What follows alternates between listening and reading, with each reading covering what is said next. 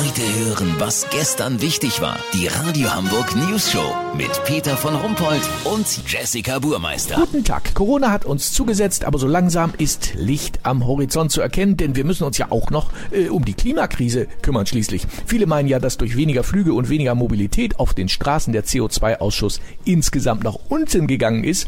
Die Pandemie da also wenigstens was Gutes hatte. Doch das stimmt gar nicht, Olli Hansen, oder? Leider nicht. Es ist eine klassische Lose-Lose-Situation. Du musst dich ja nur mal beim abendlichen Spaziergang in den Parks und auf den Gehsteigen umschauen. Peter, die Straßen sind doch voll mit Corona-Müll. Überall liegen alte Masken, Maskenverpackungen und diese kleinen Plastikclips rum, mit denen du das Maskenband verstellen kannst. Weißt, wie ich mein?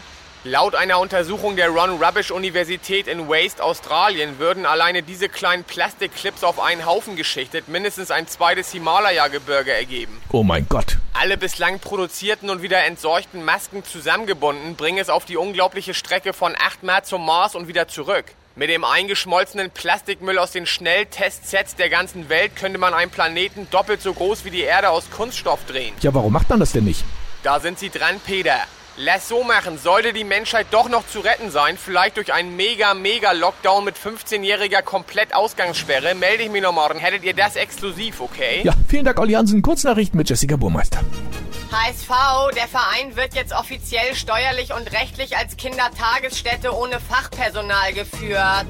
VIPs, Bill Gates und Melinda Gates lassen sich scheiden. Bill soll angeblich fieberhaft an einem Doppelimpfstoff gegen Schlammschlacht und Rosenkrieg forschen lassen.